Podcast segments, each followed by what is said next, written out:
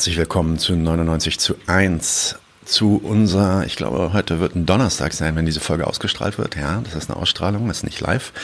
Heute reden wir über dieses tolle Buch äh, The Communist Road to Capitalism von Ralf Rukus. Und Ralf Rukus ist zu Besuch. Ich hole ihn mal direkt rein in den Raum. Herzlich willkommen, Ralf. Ja, hallo. Ähm, Ralf Rukus ist seit Jahrzehnten in sozialen Bewegungen in Europa und Asien aktiv. Er veröffentlicht Texte über soziale Kämpfe in China und anderswo. Er ist Herausgeber äh, von gongchao.org. Diesen Link werden wir auch unten in die Beschreibung tun. Und außerdem bloggt er auf naojingchu.org. Ich hoffe, ich habe das einigermaßen richtig ausgesprochen. Ähm, aber äh, die äh, URL selbst äh, müsst ihr euch wahrscheinlich trotzdem in der Beschreibung holen. Ähm, ja, gegenwärtig ist bei ihm 16 Uhr, weil er ist auf der anderen Seite des Erdballs und bei mir ist äh, 10 Uhr morgens. Ähm, aber, äh, und deswegen haben wir das auch aufgezeichnet, deswegen konnten wir nicht live gehen, wegen dieser Zeitverschiebung. Ähm, aber ich hoffe, dass das trotzdem sehr informativ für euch wird. Wir wollen über den Inhalt des Buches reden. Ähm, dieser exzellente Titel von deinem Buch besagt ja, äh, auf Deutsch würde man sagen, der kommunistische Weg zum Kapitalismus. Ähm, kannst du uns kurz erzählen, was du damit meinst? Wie kann es einen kommunistischen Weg zum Kapitalismus geben? Und ist damit eigentlich gemeint, dass die Entwicklung zum Kapitalismus vom Anfang an quasi schon feststand? Ja, der Titel des Buches äh, spielt ja mit der Ansage, dass der Weg der Revolution in den Ko Kommunismus führen sollte. Und das war die Ansage der Kommunistischen Partei Chinas seit den 20er Jahren. Und das war auch das Versprechen für die Millionen Menschen, welche an der Revolution in den 40er, 50er und 60er Jahren beteiligt waren. Und das Versprechen wurde halt nicht eingelöst. Äh, die Revolution blieb stecken oder letztendlich unvollendet. Und ab den 1970er Jahren verfolgte die Kommunistische Partei eine Politik, welche die Volksrepublik China in den Kapitalismus reformierte. Insofern der Titel. Ähm, diese Entwicklung stand natürlich nicht fest, also das ähm, muss man ganz deutlich sagen, dass nicht, nicht von vornherein klar war, dass es, dass es so weit kommt, sondern ich denke, dass da auch möglich gewesen wäre, ähm, den, diesen Prozess zu stoppen, die neue sozialistische Elite zu stürzen oder eine andere Form des Sozialismus zu etablieren, der nicht in den Kapitalismus äh, geführt hätte. Du also erstmal, um, um da den Kontext zu geben, auch das Buch ist auf Englisch geschrieben. Das gibt es, glaube ich, auch noch nicht auf Deutsch, soweit ich weiß. Ähm, okay. äh, und ja, in deiner Einführung ähm, ja, versuchst du quasi so eine Art Charakterisierung der Entwicklung des chinesischen politischen und ökonomischen System, äh, Systems vorzunehmen. Ähm, und diese Charakterisierung von dir geht von vier Phasen aus. Ähm, und da wird dann, glaube ich, auch ein bisschen klarer, was du, vielleicht im, im nächsten Satz wird dann gleich, gleich auch klarer, was du meinst mit dieser sozialistischen Elite. Ähm, kannst du uns das kurz ausführen? Was sind diese vier Phasen der Entwicklung für dich? Das ist ja auch ein bisschen das Rahmenwerk von deinem Buch, ähm, wie es strukturiert ist. Ja, also die, die vier Phasen führe ich ein, weil sie die Entwicklung des politischen und ökonomischen Systems in der Volksrepublik äh, repräsentieren oder illustrieren sollen. Und äh, nach der Machtübernahme der KP 1949 gab es erstmal eine Übergangsphase, Übergangsphase jetzt gemeint im Übergang zum Sozialismus. Dann wurde halt die Wirtschaft kollektiviert, letztendlich die Landwirtschaft, die staatlichen Betriebe. Wo, äh, die Betriebe wurden verstaatlicht und eine ja, Planwirtschaft umgesetzt. Und das nenne ich dann halt äh, Sozialismus ab, ab Mitte der 50er Jahre. Ausgangspunkt auch von, von Streiks, diese Entwicklung. Also gleich am Anfang gab es auch eine Welle von Streiks. Und dann, ähm, diese sozialistische Phase dauert eigentlich bis Ende der 70er Jahre und das ist ja oft bekannt, dass dann Reformen, sogenannte Marktreformen begannen von oben, die dann äh, China verändert haben. Das sehe ich dann so als zweite Übergangsphase, ähm, Ende der 70er bis Ende der 90er Jahre. Und dann hat die KP letztendlich den Staatssektor wieder ja, umstrukturiert, zum Teil privatisiert. Auch da gab es wieder Streiks. Und damit beginnt dann für mich die kapitalistische Phase. Also das, das sind so die vier, vier Phasen, die ich da beschreibe. Und du zeigst auch in deinem Buch naja, sehr ausführlich, dass direkt in der ersten Phase, also der, ja, der im Übergang zum Sozialismus äh, oder äh, zur sozialistischen Phase, direkt eigentlich eine neue Art von Klassengesellschaft aufgebaut wurde. Und deswegen, also jetzt hier einfach mal kurz ein ähm, ja, Terminologi terminologische Nachfrage, äh, bevor wir jetzt auf die Details dieser Entwicklung gehen. Inwiefern lässt sich denn dann überhaupt von einer sozialistischen Phase sprechen, wenn die Klassengesellschaft nicht nur nicht überwunden wurde, sondern sogar eine neue, und du nennst sie sogar sozialistische Klassengesellschaft eingeführt wurde? Also meiner Meinung nach, eben, wie du schon sagtest, ne, ist eine neue Klassengesellschaft entstanden, die entstand bereits in dieser Übergangsphase Anfang der 50er und verfestigte sich dann in der sozialistischen Phase ab Mitte der 50er. Wichtig ist, dass, es, dass die alte Klassengesellschaft, also die aus der republikanischen Zeit vor 49, die wurde getragen von Landbesitzern, Kapitalisten, militärischen Kreisen, tatsächlich zerstört wurde. Insofern fand tatsächlich auch eine soziale und politische Umwälzung statt. Ähm, auch die, wirtschaftliche, ähm, ähm, die wirtschaftlichen Strukturen, wie ich schon sagte, wurden dann ab Mitte der 50er Jahre deutlich verändert. Was die, also insofern gab es diesen Umbruch und jetzt, deswegen kann man von meiner Meinung nach auch, muss man von was Neuem reden. Also man kann nicht einfach den alten Begriff weiterverwenden.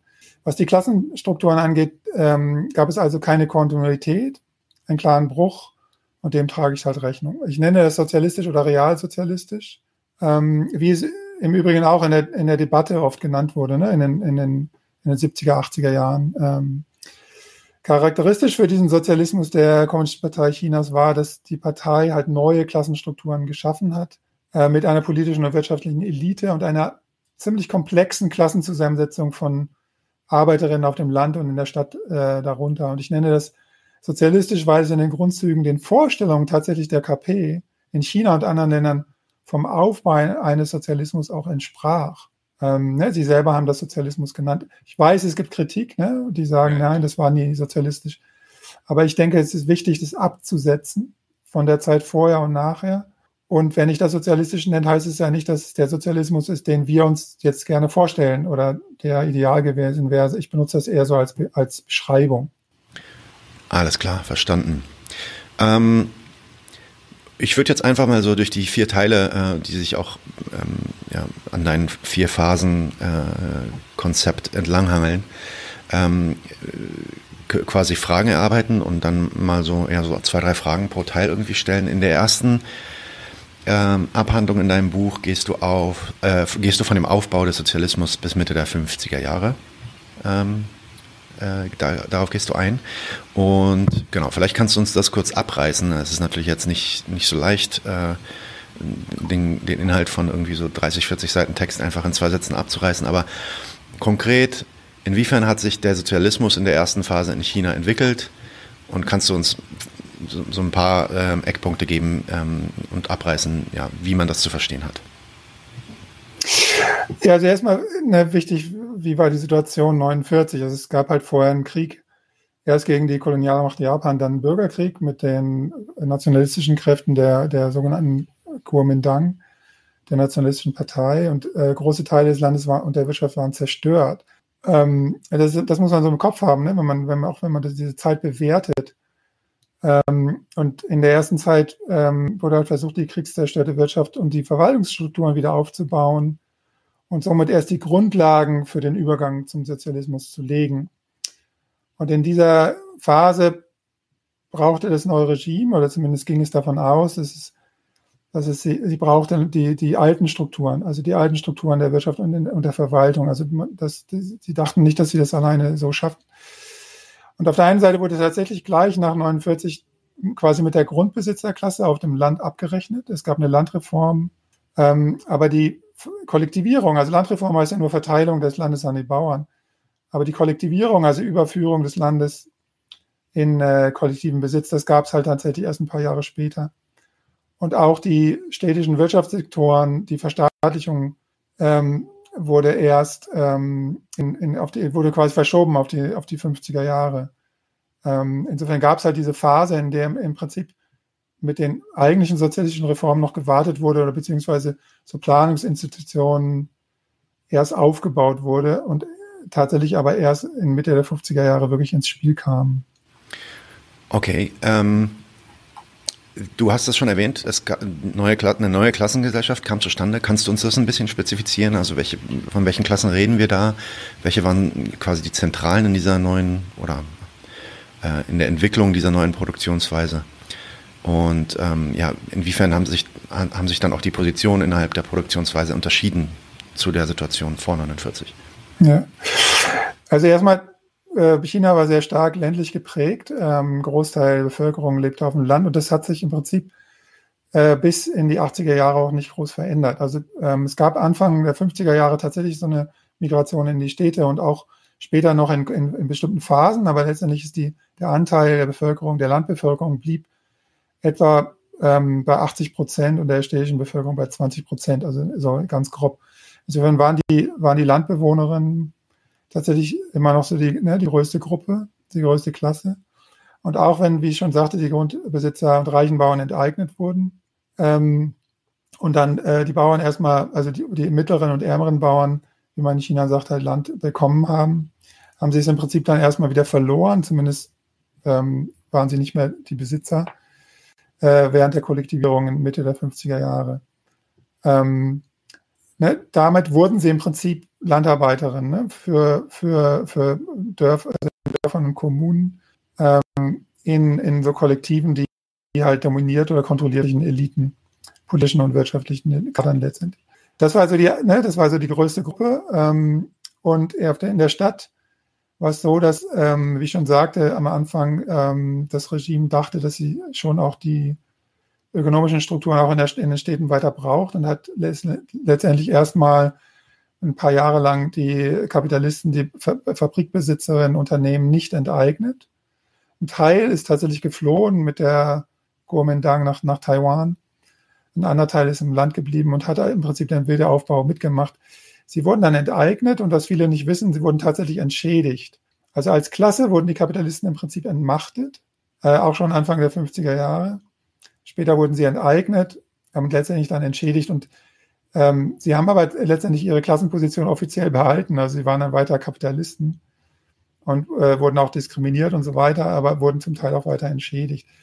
Entscheidend ist aber eine andere äh, Trennung, dass nämlich ähm, sich ähm, die Sozi eine sozialistische Elite letztendlich entwickelt hat, die hohe Stellen der politischen und äh, wirtschaftlichen Verwaltung innehatte und ihre Position und Macht in der Folge auch verteidigte und zum Teil im Prinzip auch weiter vererbte. Also es ist äh, tatsächlich so eine Klasse entstanden mit einem eigenen Schulsystem, mit, mit, mit, mit eigenen ökonomischen Strukturen und so weiter, die, die bestimmte Privilegien hatte und bestimmte Kontroll Kontrollfunktionen und, und, und Macht inne hatte und die auch verteidigt hat.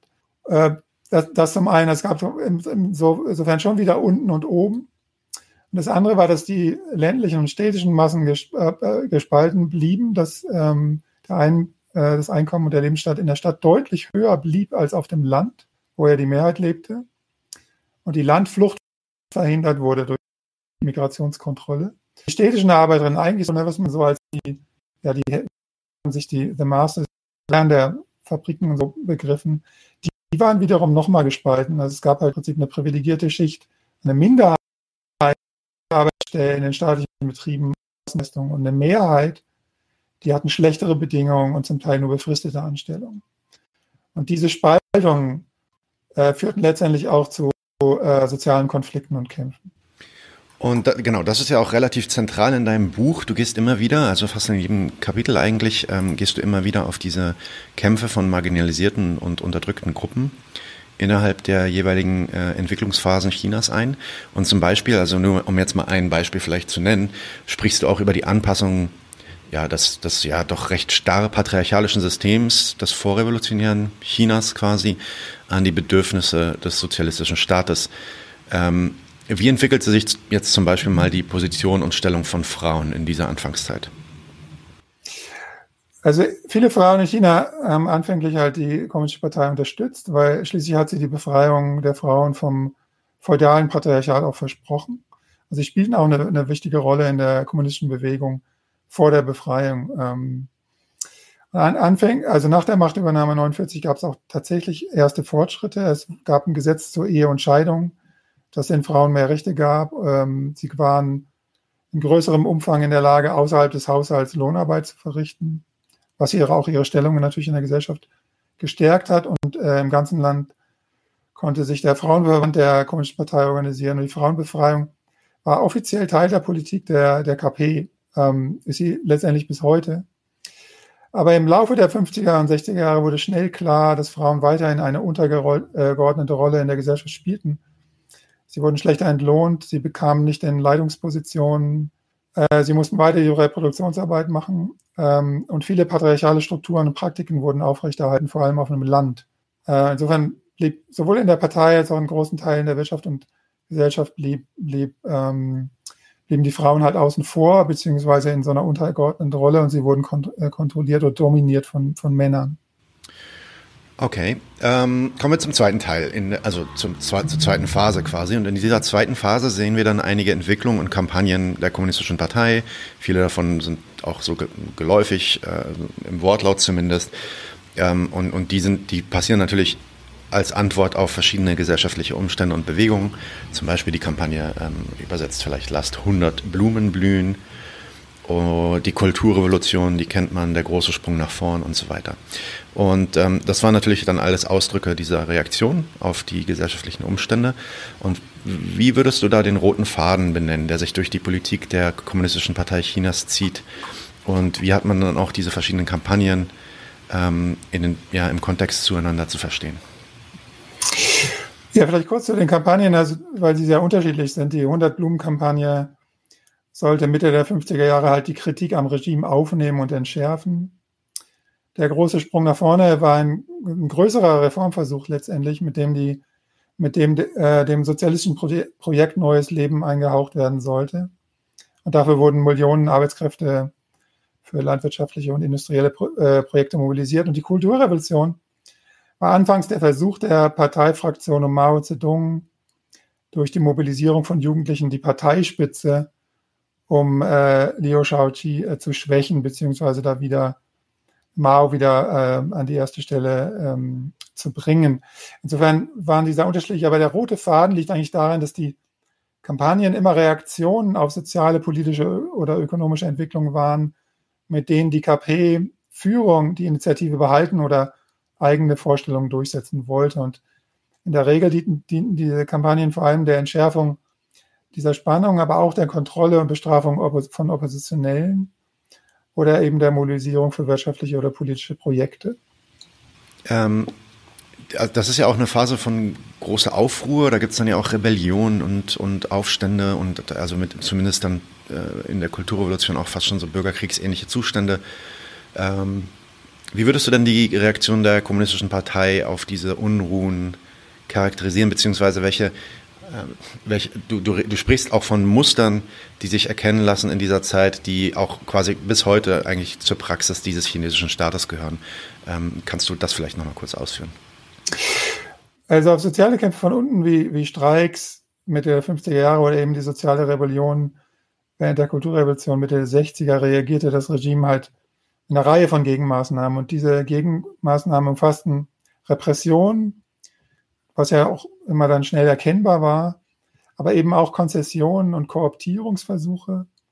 Und oft waren diese Maßnahmen dann äh, ähm, noch verbunden mit umfassenden Reformen, die dann später eingeleitet wurden. Das ist so, das ist so, so grob das Muster, was ich da äh. Die Repression, das ist einfach, ne? das sind Unterdrückungsmaßnahmen, Polizei, Gefängnisse, Militäreinsätze, mit denen halt Bewegungen gebrochen werden sollten. Aber entscheidend, wie gesagt, es reichte meist nicht, um soziale Spannungen zu entschärfen. Deswegen hat das Regime immer wieder auch Zugeständnisse gemacht, also Konzessionen gemacht. Zum Beispiel wurden Lohn, Löhne erhöht oder der Status von bestimmten Gruppen wurde, wurde verbessert. Und das Regime hat auch immer versucht, Leute aus den Bewegungen oder, oder deren Forderungen zu übernehmen. Äh, also ein Beispiel sind die sogenannten Ultralinken äh, während der Kulturrevolution. Ein Teil davon ist dann halt quasi in den Machtapparat übernommen worden. Und auch später gibt es das, ne, dass Forderungen nach Reformen letztendlich Ende der 70er Jahre ja auch von unten kamen und dann vom Regime halt, halt kooptiert wurden. Ähm, Reformen selber, damit nenne ich jetzt, äh, um die abzusetzen noch von diesen Gegenmaßnahmen, damit nenne ich halt so größere, umfassendere Veränderungen. Und der eine hast du schon selber genannt, der große Sprung nach vorne, Ende der 50er Jahre. Die andere große Reform äh, ähm, während des Sozialismus sind halt die Marktreformen am Ende des, äh, der sozialistischen Phase äh, ab Ende der 70er Jahre. Das sind schon umfassendere, ähm, umfassendere Maßnahmen gewesen. Und dieses Muster von, sagen wir, Kämpfen, sozialen Kämpfen von unten und dann gefolgt von Gegenmaßnahmen des Regimes, dieses Muster erkenne ich dann halt nicht nur in der sozialistischen, sondern auch in der Übergangsphase und auch in der kapitalistischen Phase, also bis heute. Mhm. Okay.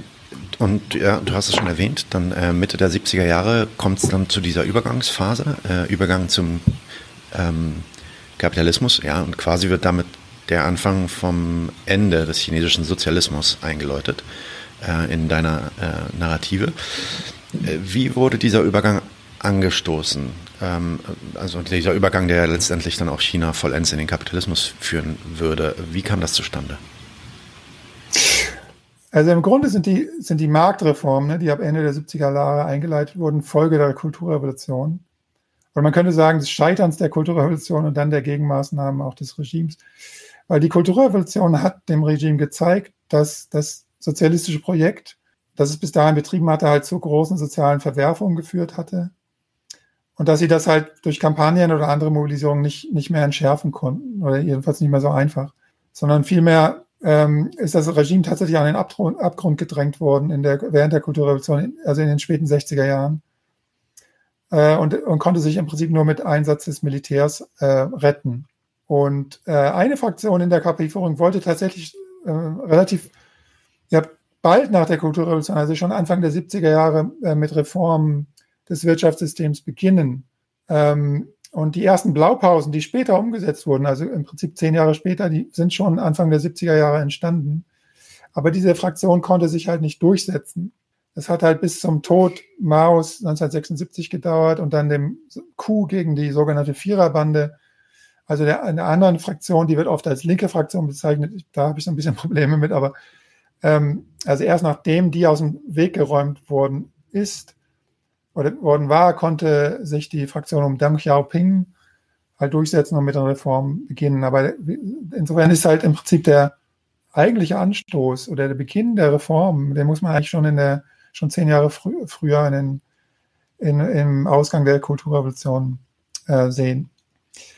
Ähm, anfangs ging es bei den Reformen tatsächlich nicht um den Übergang zum Kapitalismus. Ne? Es gibt halt so auch so linke Positionen, die, die behaupten, ja, ne, das war geplant, denn Xiaoping wollte halt den Kapitalismus einführen. Es gab auch damals so Debatten.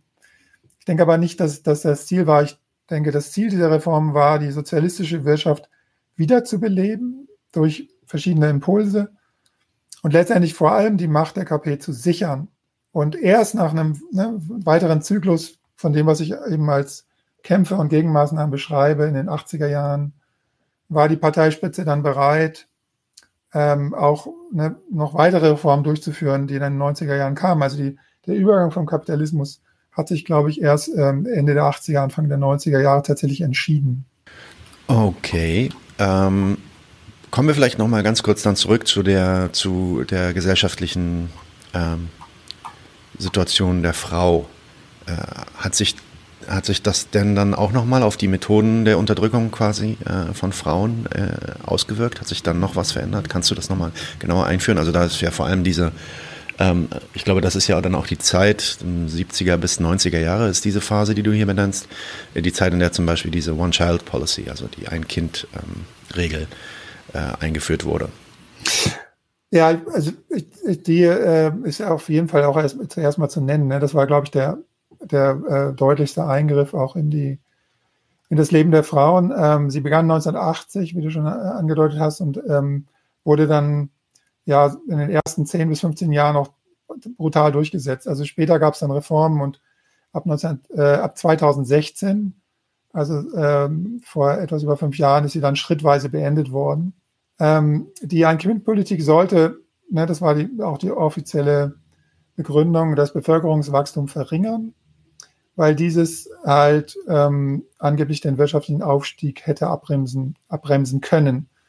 Da gibt's halt ne, viele Auseinandersetzungen drum, weil auch in anderen Ländern, die so eine Politik nicht hatten, letztendlich dann die Geburtenraten deutlich runtergegangen sind. Aber ähm, erstmal war das damals die Erzählweise und ähm, die Ein-Kind-Politik war in Angriff äh, auf die Selbstbestimmung der Frauen über ihren Körper, eine brutale biopolitische Maßnahme letztendlich, die das Leben der meisten Frauen in der Volksrepublik äh, über Jahrzehnte bestimmte, also auch bis heute natürlich ähm, bestimmt. Und ähm, das ist aber nicht die einzige Entwicklung. Ne? Das, das ist sicherlich die direkteste und brutalste, aber es gab andere Entwicklungen. Ähm, mit den Marktreformen letztendlich sind Räume entstanden oder also Märkte, ne, ähm, gesellschaftliche Räume, in denen halt letztendlich die Frauenkörper resexualisiert und kommerziell ausgebeutet werden konnten, was vorher halt letztendlich durch äh, die KP halt äh, letztendlich behindert wurde oder noch nicht in so einem offenen Maße halt geschehen konnte.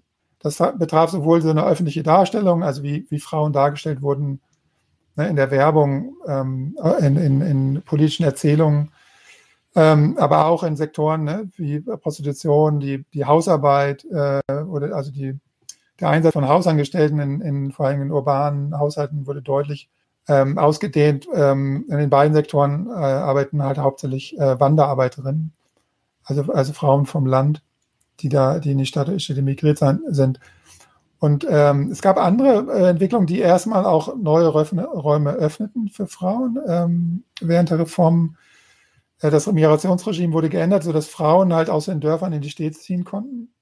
Das hat ihnen halt auch ermöglicht, und das habe ich oft auch in Interviews so erfahren, also dass sie das auch persönlich so empfunden haben, dass sie halt im Prinzip der patriarchalen Familie entgehen. Ne? Sie ziehen halt in die Städte, ähm, arbeiten damit mit vielen Frauen zusammen, wohnen im Wohnheim und sind erstmal dieser, dieser, dieser ne, semi-feudalen Form der patriarchalen Kontrolle aus den Dörfern dann entkommen, aber andererseits finden sie sich halt in der neuen patriarchalen Struktur, kapitalistischen Struktur in, den, in der städtischen Ökonomie wieder, indem sie zum Beispiel für Weltmarktfabriken arbeiten oder indem sie halt eben in der Position arbeiten oder äh, in, äh, in der äh, häuslichen Arbeit. Ähm, und da mussten sich halt viele Frauen erst zurechtfinden. Das hat auch länger gedauert. Ähm, aber ähm, es hat halt immer auch Kämpfe gegeben von, von Frauen, ne, sowohl als Arbeiterin, also dass sie teilgenommen haben, auch an, an Kämpfen jetzt um Bedingungen bei der Arbeit, aber eben auch Kämpfe von Frauen, wo es um die Kontrolle über ihren Körper oder äh, die Kontrolle über ihr Leben äh, ging. Und ähm, genau, also die, was wir also Mitte der 70er Jahre äh, sehen, ist, ökonomische Reformen werden eingeführt. Ein Teil in deinem Buch beschäftigt sich auch damit, wie die äh, Außenpolitik sich verändert.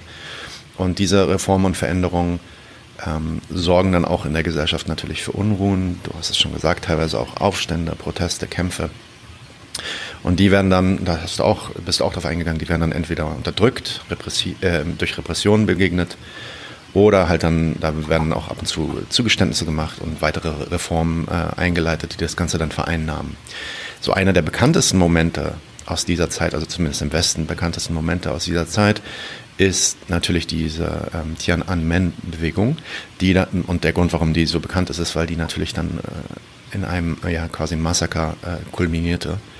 Ähm, welches dann im Westen auch groß äh, für Nachrichten sorgte. Kannst du uns diese Bewegung kurz einordnen und auch erklären, warum in, gerade in diesem Moment ähm, die Kommunistische Partei äh, ja, zu militärischen Waffen griff, um das ganze Ding wirklich zu ersticken?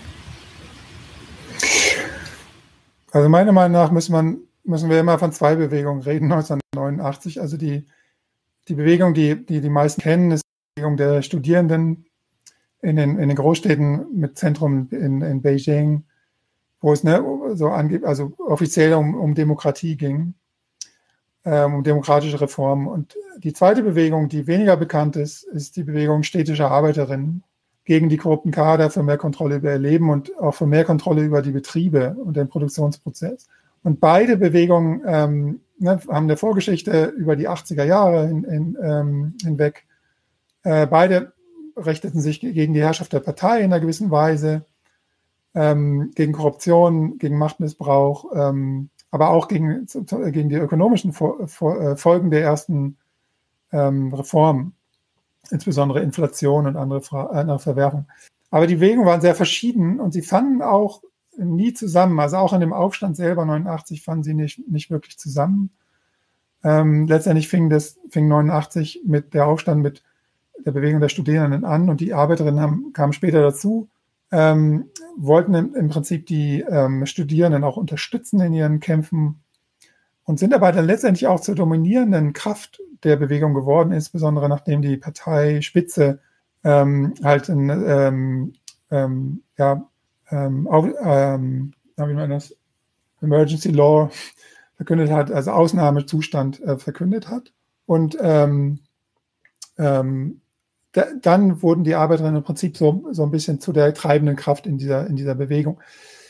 Sie fanden nicht zusammen und, ähm, und äh, Ausdruck dessen ist zum Beispiel auch, dass die Studierenden tatsächlich ähm, mit ihren Forderungen innerhalb der Partei tatsächlich auch ähm, Sympathien hatten, bis hin in die Parteispitze. Ähm, der damalige Vorsitzende äh, Zhao Ziyang hat letztendlich ne, auch, auch, auch Sympathien, aber auch viele andere aus der Mittelebene der Partei hatten da Sympathien, weil sie auch letztendlich politische Reformen wollten, ähm, äh, aufgrund der Krisenhaftigkeit ähm, der Entwicklung halt äh, aus, also auf Reformen gesetzt haben, auch politische Reformen, um da eine Lösung zu finden. Aber letztendlich, als dann äh, Millionen von Arbeiterinnen und anderen einfachen Leuten äh, sich äh, da beteiligt haben an den Protesten, ähm, also sich auch dem Militär, das da mobilisiert wurde, entgegenstellten, ähm, ähm, hat die Parteispitze letztendlich entschieden, das können sie nicht geschehen lassen. Also ne, ne, ne, dass, dass Millionen von Arbeiterinnen sich halt ähm, ähm, hinter, hinter also einen Aufstand letztendlich mitorganisieren, äh, die die Stadt übernehmen, äh, sich dem Militär entgegenstellen, also auch bekämpfen letztendlich, ähm, auch militant. Ähm, das, das hat ja auch der Parteispitze gezeigt, so, ähm, ne, das ist hier viel gefährlicher, als wenn nur die Studentinnen da Forderungen gestellt hatten. Und da spielt auch dieses Trauma, also jetzt von der Parteispitze aus gesehen, das Trauma der Kulturrevolution noch eine Rolle, in der es auch Massenmobilisierung von Arbeiterinnen gegeben hat gegen die Parteispitze, die auch, sagen wir mal, wes wesentlich weitreichendere Forderungen gestellt haben na, nach einer letztendlich neuen Revolution, als das die Parteispitze eigentlich vorhatte. Und äh, letztendlich auch schon in der Kulturrevolution zu ähm, einem Zusammenbruch des alten Regimes hätte führen können. Auch das hätte 89 halt passieren können und deswegen hat das äh, Regime letztendlich ähm, auch die, das Militär nicht nur mobilisiert, sondern auch wirklich eingesetzt. Ne? Und der, die, ein Großteil der Repressionsmaßnahmen äh, 89 richtete sich auch gegen, nicht gegen die Studentinnen und Studenten, sondern, sondern ähm, vor allem gegen, gegen die Arbeiterinnen, von denen auch viele ne, erschossen wurden, also auch bei den Auseinandersetzungen schon, schon getötet wurden oder verletzt wurden äh, oder äh, später äh, hingerichtet wurden oder halt in, in Lagern oder, oder Gefängnissen verschwunden sind. Okay. Ähm, wir sehen in den 90ern dann ja aber dann auf jeden Fall doch diesen ja schon beachtenswerten wirtschaftlichen Boom in China. Und du sagst, dass sich in ja, dieser Zeit quasi dann auch die Entwicklung zum Kapitalismus in China vollendet. Ja, worauf basierte eigentlich dieser Boom? Wie kam das zustande, dass äh, China dann äh, doch irgendwie abhob wie eine Rakete? Ähm, und was war dann die Situation, in der sich China Mitte der 90er Jahre letztendlich sah, befand? Also eine, ne, eine Erzählweise auch von der Partei ist ja, dass die Partei quasi China aus der Armut geführt hat ähm, ne, durch, durch die, durch die, durch die äh, diese äh, Marktreform der 80er und dann weitere Reformen in den 90er Jahren. Ich denke, entscheidend ist, dass es ähm, eine ganz spezielle historische Situation gegeben hat im Weltkapitalismus. Und der Boom in China ähm, oder das Wirtschaftswunder, wie es auch genannt wird, äh, tatsächlich auf einem Pakt beruhte der KP-Führung mit dem globalen Kapital. Und das globale Kapital investierte letztendlich in der Volksrepublik und baute ein neues Fabriksystem auf, in, in Sonderwirtschaftszonen äh, damals zuerst. Und die KP-Führung lieferte im, Gegen, im Gegenstück die Millionen ländlicher Arbeitskräfte, also Leute, die vom Land mobilisiert wurden, denen erlaubt wurde, halt jetzt aus den Dörfern in die Städte zu ziehen und die dann das Kapital in diesen neuen äh, Fabriken ausbeuten äh, konnte. Und einen ähnlichen Prozess hat es, hat es vorher ja schon bereits gegeben, in den 70er und 80er Jahren. Das industrielle Kapital aus den kapitalistischen Zentren in Europa, Nordamerika, in Japan suchte nach den Streikbewegungen äh, und den Lohnerhöhungen der 60er und 70er Jahre neue Standorte und Arbeitskräfte und fand sie zunächst in diesen Jahren, in diesen Jahrzehnten in den sogenannten Tigerstaaten in Asien, Südkorea, Hongkong, Taiwan, Singapur und auch in den Maquiadoras Lateinamerikas, also in, in, Mexiko und anderen Ländern. Und in den 90er Jahren waren aber die Möglichkeiten, vor allem der, auch der Tigerstaaten, ausgereizt, beziehungsweise diese Länder hatten sich auch schon deutlich verändert und China bot nun ein sehr viel größeres Arbeitskräftereservoir an. Und das hat es letztendlich ermöglicht, äh, in China in, in wesentlich größerem Maße auch äh, zu investieren, neue Produktionskapazitäten aufzubauen. Und äh, so wurde das Land halt in den 90er Jahren zum, zur sogenannten Fabrik der Welt. Gleichzeitig, also im selben Jahrzehnt, in denselben Jahren, muss man dazu sagen, gab es halt eine zweite Entwicklung in, in China, das hast du schon angedeutet, weil das KP-Regime die alten sozialistischen Wirtschaftsstrukturen, die halt reformiert worden waren, aber letztendlich noch bestanden, wurden halt ab Mitte der 90er Jahre ab oder umgebaut. Und Staatsunternehmen sollten nun ebenfalls Profite generieren, wurden zum Teil auch ganz privatisiert. Das heißt, man könnte es so zusammenfassen, dass die letzten Tritte, die die Volksrepublik in den Kapitalismus beförderten, kamen tatsächlich von außen kamen, also durch die Investoren, durch das globale Kapital, aber auch von innen, nämlich durch das KP-Regime selber und ihre Reform des Staatssektors. Jo, exzellent. Und am Ende ist es dann, wie du, wie du sagtest, ne, Mitte der 90er Jahre kommt auch dieser Term, äh, äh, dieser Begriff, äh, die Fabrik der Welt. China wird oft als die Fabrik der Welt bezeichnet. Er kommt auf den Plan und das, ja, das beschreibt dann ja auch quasi die ja, Ausbeutung, Überausbeutung chinesischer Arbeit ähm, durch chinesisches und internationales Kapital. Massenproduktion von allerlei Gütern zu niedrigsten Kosten war damals dann äh, hip. Das ist ja bis heute auch noch ein Ding, ähm, wobei sich das heute natürlich dann auch schon wieder groß verändert hat. Äh, wie entwickelte sich dann, äh, also in dem Moment, wo dann ähm, diese Fabrik der Welt zu, zustande kam, wie entwickelte sich die gesellschaftliche Situation in der Zeit? Also welche Arbeitskämpfe und Widerstände gab es dagegen? Ich kann mir vorstellen, dass da natürlich dann auch extrem viel passiert ist. Ähm, also wie ich schon sagte, die Massenwanderarbeit begann halt in den 90er Jahren. Also es gab schon, Migrantinnen gab es schon in den 80ern, aber so die, der große Schub äh, begann in den 19, in 1990er Jahren und es gab damals auch schon erste Streiks. Ähm, und es ist auch wichtig, das zu erwähnen, aber ähm, die Zahl der Streik nahm Streiks nahm tatsächlich erst so ab 2003 deutlich zu. Äh, vor allem in den Fabriken und auf dem Bau. Also auch die beiden größten Sektoren von Beschäftigungszahlen ähm, damals. Und äh, all diese Streiks, und das ist wichtig, und Proteste waren und sind bis heute tatsächlich wild.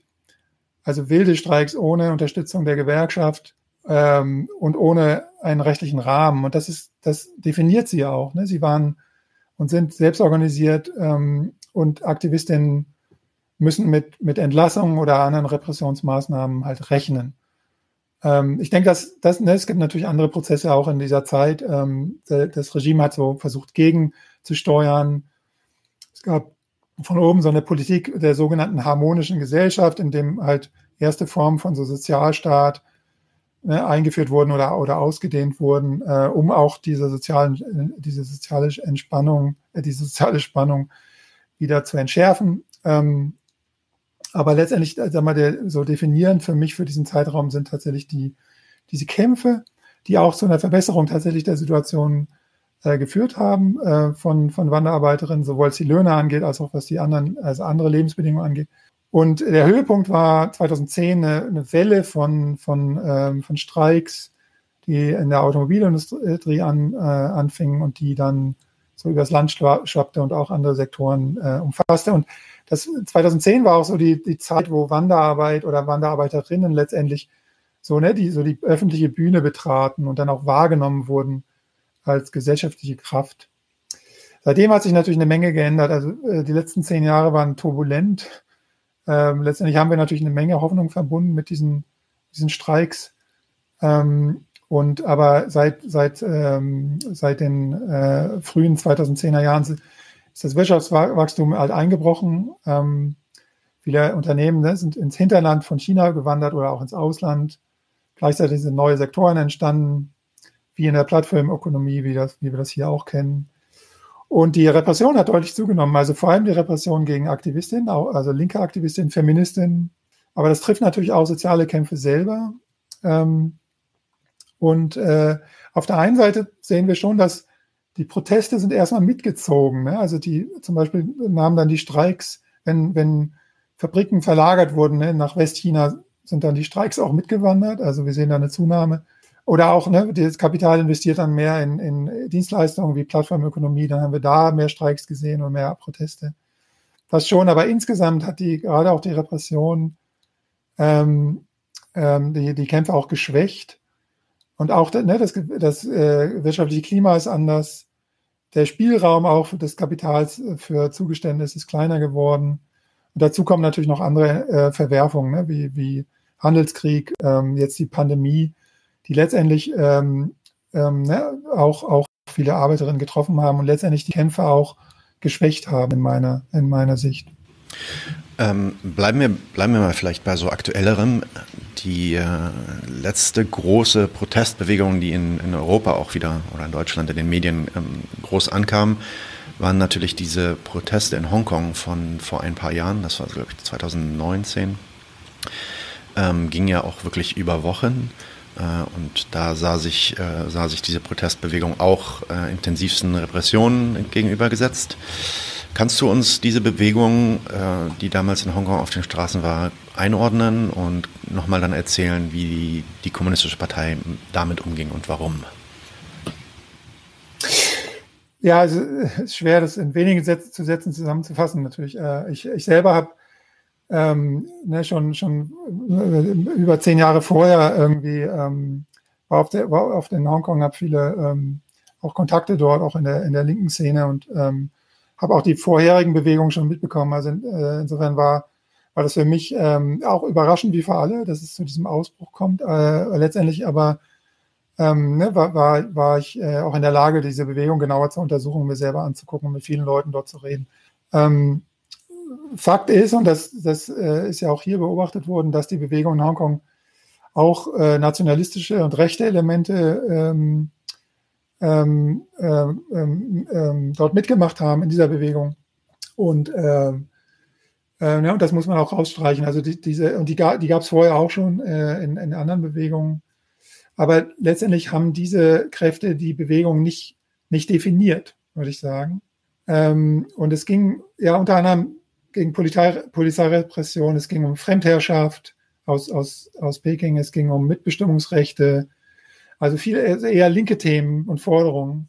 Und die Linken, die ich kenne in Hongkong selber, die waren, waren sehr überrascht, vor allem auch von den Formen, die die Bewegung benutzt hat oder entwickelt hat.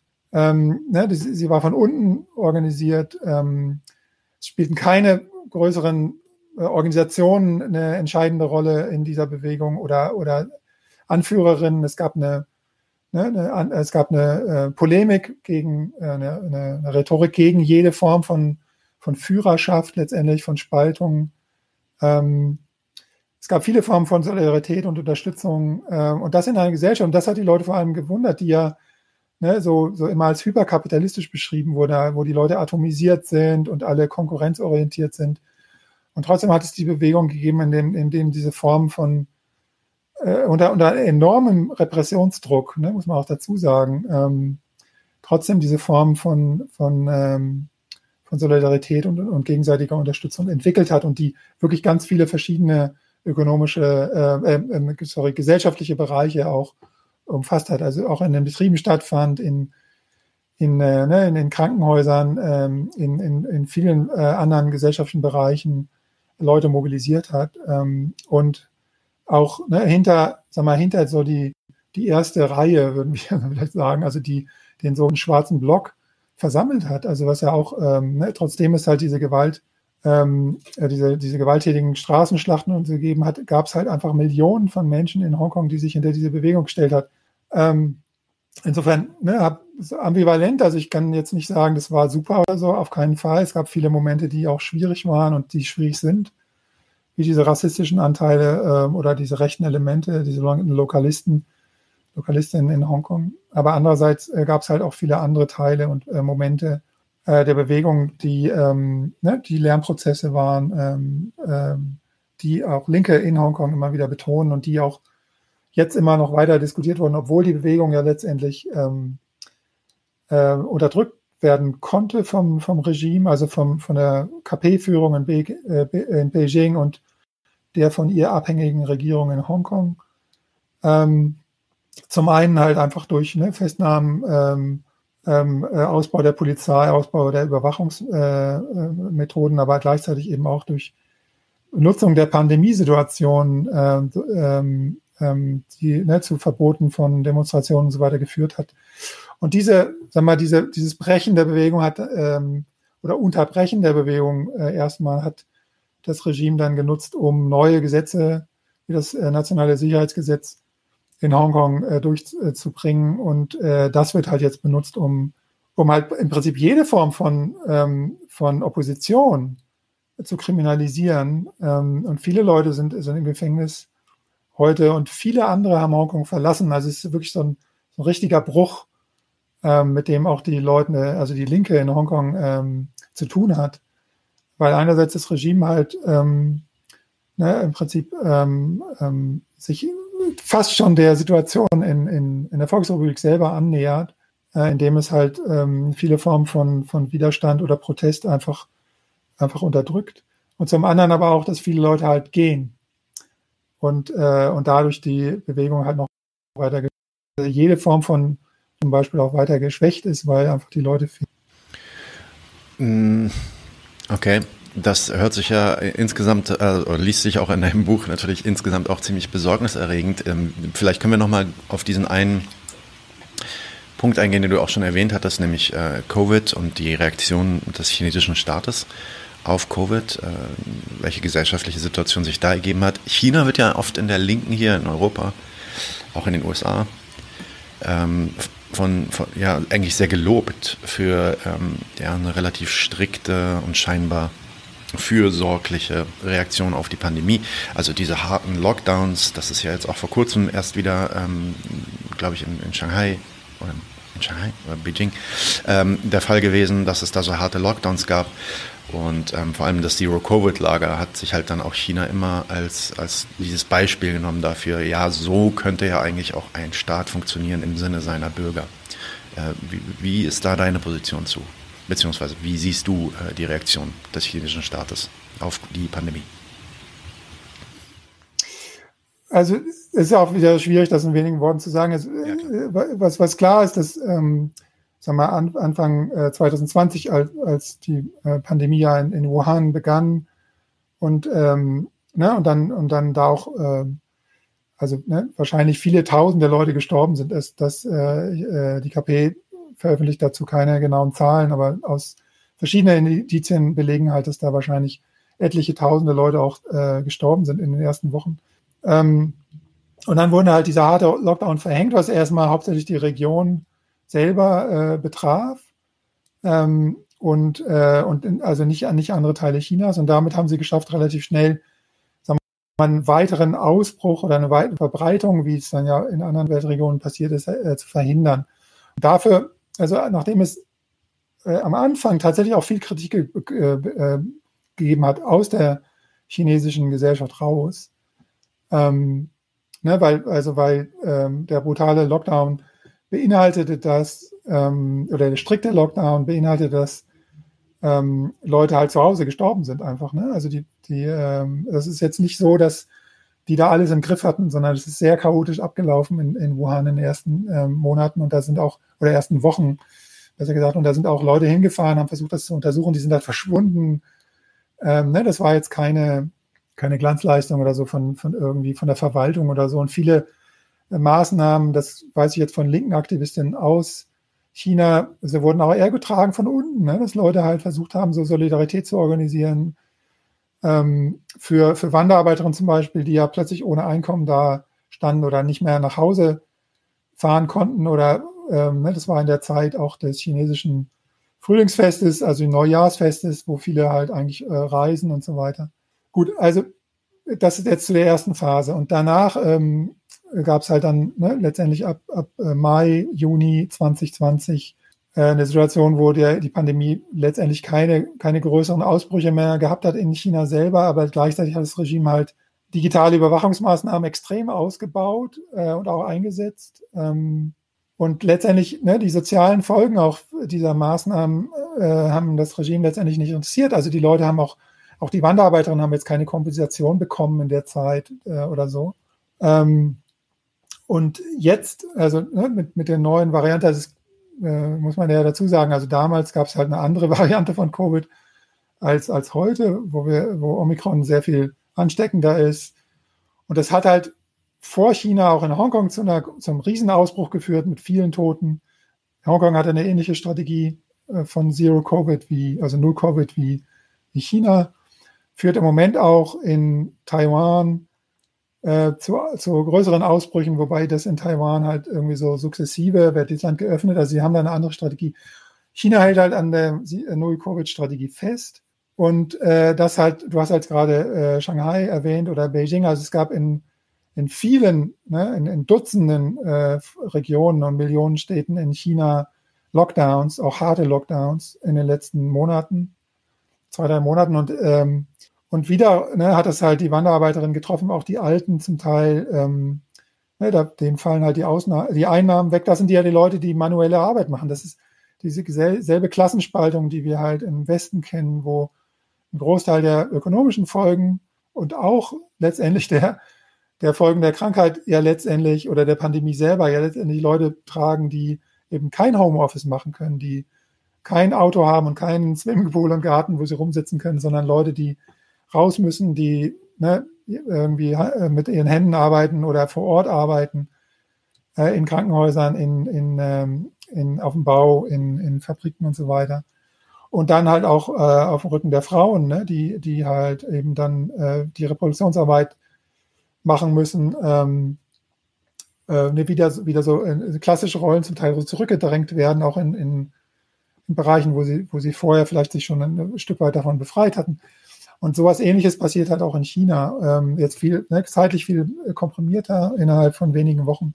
Ist offen, wie es weitergeht. Ne? Das ist ja im Moment, ähm, in Shanghai gab es jetzt wieder äh, Massentests und, ähm, und äh, Lockdowns von, von einzelnen Stadtteilen. Also, und da leiden halt letztendlich dann wieder, ne, wie, letztendlich wie bei uns auch, ähm, ne, die, die Arbeiterinnen, die manuelle Arbeit machen, also Wanderarbeiterinnen in erster Linie, äh, die Frauen, die Alten, ähm, und, äh, und das KP-Regime ist nicht in der Lage, jetzt da, ne, das, das letztendlich die Pandemiebekämpfung oder den Umgang mit der Pandemie irgendwie anzupassen.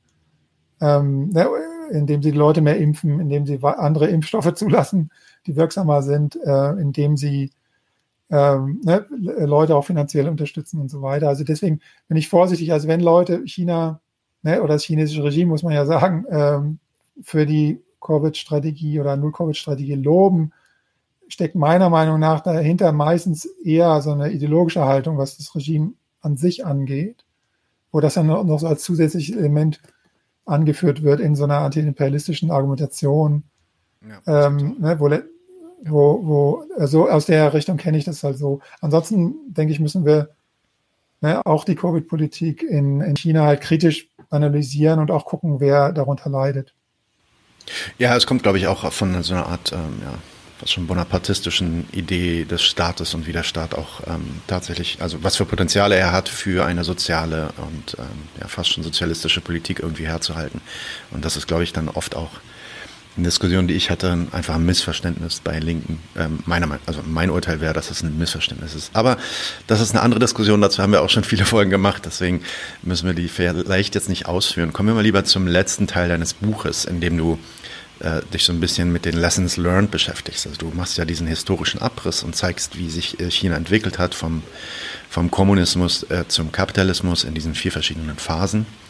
Und eine der ähm, äh, ja, Learnings, wie sagt man das eigentlich auf Deutsch, der, ja, der Erfahrung und der gelernten Sachen quasi, äh, die du da mitnimmst, ist, äh, ich zitiere jetzt, der, die Einsicht vom Scheitern von großen linken Erzählungen. Great Left, Leftist Narratives, glaube ich, heißt es auf Englisch.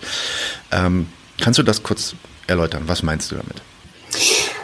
Also meiner Meinung nach die, waren die zwei, sag mal, ursprünglich linken Strömungen des 20. Jahrhunderts die bestimmenden, ähm, die Sozialdemokratie und der Marxismus-Leninismus. Und der Maoismus ist meiner Meinung nach halt eine Spielart des Letzteren. Ähm, und diese beiden ne, großen linken Erzählungen haben beide letztendlich die Überwindung des Kapitalismus versprochen ursprünglich und allen Leids, ne, dass, der, dass der äh, Kapitalismus halt schafft. Und beide haben es an, anders als andere ne, linke Erzählungen, die es ja auch gibt, haben es beide halt auch an die Machtpositionen in vielen Ländern geschafft. Also die Sozialdemokratie eher im globalen Norden, der Marxismus-Leninismus eher im globalen Süden. Und meiner Meinung nach sind halt beide gescheitert. Ähm, also unterschiedlich gescheitert, aber beide gescheitert. Und das ne, also ich benutze manchmal das Wort, also in Deutschen Lektion, das hört sich mal ein bisschen komisch an, aber einfach, was haben, was lernen wir daraus? Also, ne, was lernen wir aus diesen Prozessen für neue Versuche, also neue Versuche, den Kapitalismus zu überwinden letztendlich. Und ich denke, ähm, ne, erstmal müssen wir dafür einfach gucken, sehen, erkennen, was haben denn diese beiden Erzählungen oder die Kräfte hinter diesen Erzählungen geschaffen oder was haben sie getan. Meiner Meinung nach hat der, die Sozialdemokratie letztendlich den Kapitalismus eher reformiert, legitimiert und krisenfester sogar gemacht, statt ihn abzuschaffen. Ähm, und der Marxismus-Leninismus hat ihn entweder eh nie überwunden oder er ist auch zur Sozialdemokratie mutiert oder er hat eben eine andere Form von Klassengesellschaft, Ausbeutung und Unterdrückung geschaffen. Also das, ist, das ist jetzt natürlich eine Kurzfassung im Buch, gehe ich da ein bisschen genauer darauf ein, aber das ist eigentlich für mich ja erst eine Einleitung, um dahin zu kommen, ähm, was das denn jetzt praktisch für uns heißt. Genau, und dann äh, vielleicht führ das doch dann nochmal direkt aus. Was heißt das praktisch für uns? Also was sind dann die anderen Dinge, die die Linke an Lektionen mitnehmen kann über die Entwicklung in China? Du erzählst da, glaube ich, drei, zwei, drei Punkte auf oder drei, vier Punkte. Was wären so deine Kernpunkte, die du mitnehmen würdest aus deiner Beschäftigung mit dem Thema und aus deiner Erfahrung? Ja. Also ne, vielleicht nochmal, also für mich ist Geschichte, also ist ja ein, letztendlich ist ja eine kritische Geschichtsschreibung, was ich da in dem Buch mache. Ähm, aber Geschichte selber ist ja im Prinzip meiner Meinung nach wie ein Buch, also das wir lesen und nutzen können, um daraus zu lernen. Das hast du eben schon äh, gut gesagt. Und das gilt ja insbesondere für Linke, also für Leute, die Kritik am Kapitalismus haben, die ihn überwinden wollen, die gegen das Patriarchat kämpfen und so weiter. Und auch, ne, jetzt, weil das ja quasi die größte letzte Bewegung war, in, zumindest in, in, in Europa, auch Leute, die halt äh, gegen die Zerstörung des Planeten durch den Kapitalismus kämpfen. Ähm, und das sind ja auch alles Sachen, die, die eng zusammenhängen. Und ausgehend davon habe ich am Ende des Buches in den, in den Conclusions, in der, in der Zusammenfassung letztendlich ähm, der Geschichte, ähm, äh, ausgehend von der Geschichte der Volksrepublik China, Vorschläge formuliert, ähm, was wir eben aus dem Scheitern des Maoismus beziehungsweise der beiden linken großen Erzählungen, haben wir gerade darüber gesprochen, lernen können dazu gibt es eine Reihe Punkte. Ich nenne die jetzt einfach mal kurz. Ähm, alles Punkte, die man natürlich diskutieren muss. Ähm, das, ein Festhalten an der Überwindung des Kapitalismus für mich. Also ähm, das Problem ist ja nicht gelöst, auch wenn diese anderen Versuche gescheitert sind. Im, im Gegenteil. Ähm, dann ein Überwinden auch des Produktivismus, also eines Sozialismus oder Kapitalismus, der letztendlich auf eine Art, die beide auf eine Art agieren, die den Planeten zerstören. Da gibt es ja auch Parallelen. Dann ähm, weiter die, das Neudenken von Gesellschaftlichkeit letztendlich, ähm, was über den, über den Staat oder die Vorstellung von Staat, was Staat ist oder repräsentiert, hinausgehen. Also eine Art Überwindung dieser Staatskonzeption, die es sowohl ja, im Kapitalismus als auch in, äh, im Sozialismus halt gibt. Die Infragestellung dessen, was westliche Demokratie ist, das ist ja hochaktuell, weil auch also heute ja quasi dass so die, ähm, ja, der, der, ne, einer der, der wichtigsten Herrschaftsdiskurse ist, ähm, ne, westliche Demokratien sollen sich zusammenschließen gegen die autoritären Regime in, in Russland, in China.